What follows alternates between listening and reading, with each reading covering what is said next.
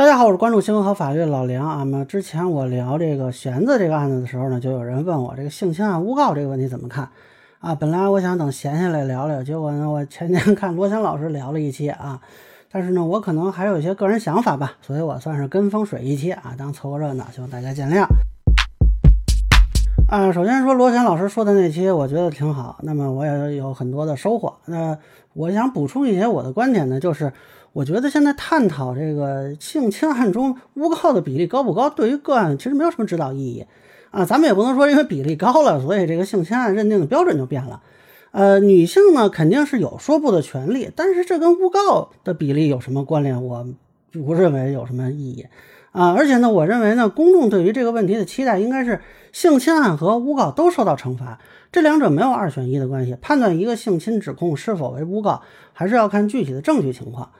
那么，如果说是针对现实的情况啊，包括之前发生的一系列啊广受关注的案件，我个人会倾向于认为，相比起性侵问题，诬告问题的追责是明显不足的。这个反过来其实可能也影响了性侵问题的处理和讨论啊。我们可以看这个性侵问题的追责啊，从刑法、治安处罚、民事追责乃至舆论批判，其实力度目前看还是很高的。呃，以刑事处分为例呢。性侵案如果符合强奸罪的认定，最高是可以判处死刑的啊，最低呢也是三年以上有期徒刑。而对于诬告的行为呢，最重啊，目前看就是诬告陷害罪嘛，最高是十年以下有期徒刑啊，一般情况呢也就处三年以下有期徒刑、拘役或者是管制啊。很明显，这个整体的处罚力度它是不在一个档次上的。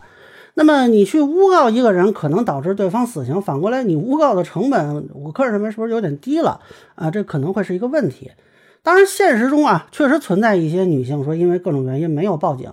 那么这也就是罗翔老师所说的黑数。但是呢，同时也有一些女性报警之后，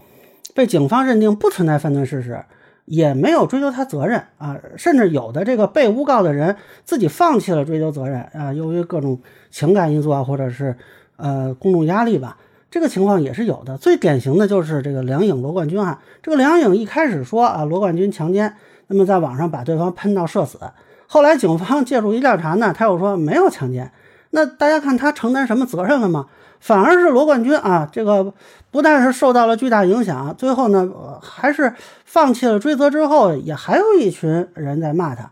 而且呢，从这个事情我们就能看出来，所谓这个诬告问题啊，其实不光是存在于刑事领域，也可能存在于民事领域和舆论领域。嗯，比如说我们之前说的弦子这个案子。呃，他提起民事诉讼呢，这个肯定不会追究他诬告陷害罪啊，大不了就承担败诉的后果，以及说在这个过程中可能因为舆论上的发言呀，可能引发了一些名誉侵权的后果。但是咱们说这个性侵民事诉讼和一般诉讼是不一样的，如果他诉的是朱军欠钱不还啊，肯定不可能引起这么大的讨论，也不可能导致朱军职业生涯的这么大的波动吧。那么现在他败诉了，朱军挨的那些骂谁来担责？那么朱军的职业受到的影响由谁来承担呢？那可见民事领域的这种性侵指责，即便指责的内容不能被法律认可，成本和造成的影响肯定也不成正比。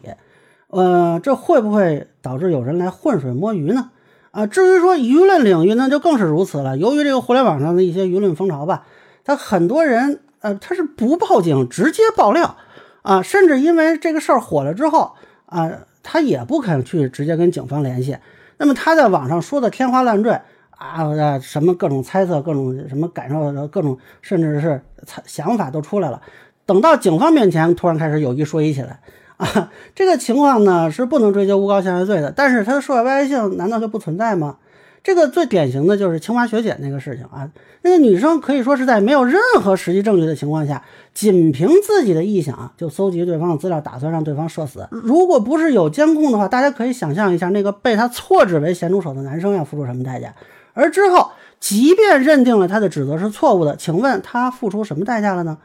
正如我一开始说的，我们是希望既严惩性侵者，也希望能追责诬告者。但是如果诬告，和不负责任的指责，它的成本太低，甚至反而在短时间内获得一定的便利和利益，那实际上就会导致对那些真正性侵案的认知的偏差。这就像我之前在闲的那个案子的视频里说的，有些人啊，他是消耗了别的女性的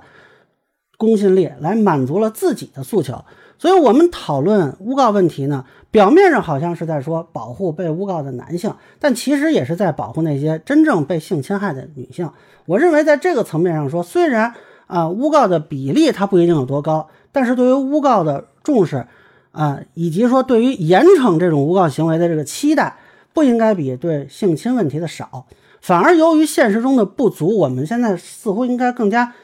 重视和讨论一下才对啊，这是我的看法。那么个人浅见难免疏漏啊，也欢迎不同意见小伙伴在评论区和弹幕里给我留言。如果您觉得我说的还有一点意思，您可以关注我的账号老梁不郁闷，我会继续分享更多关于新闻和法律的观点。谢谢大家。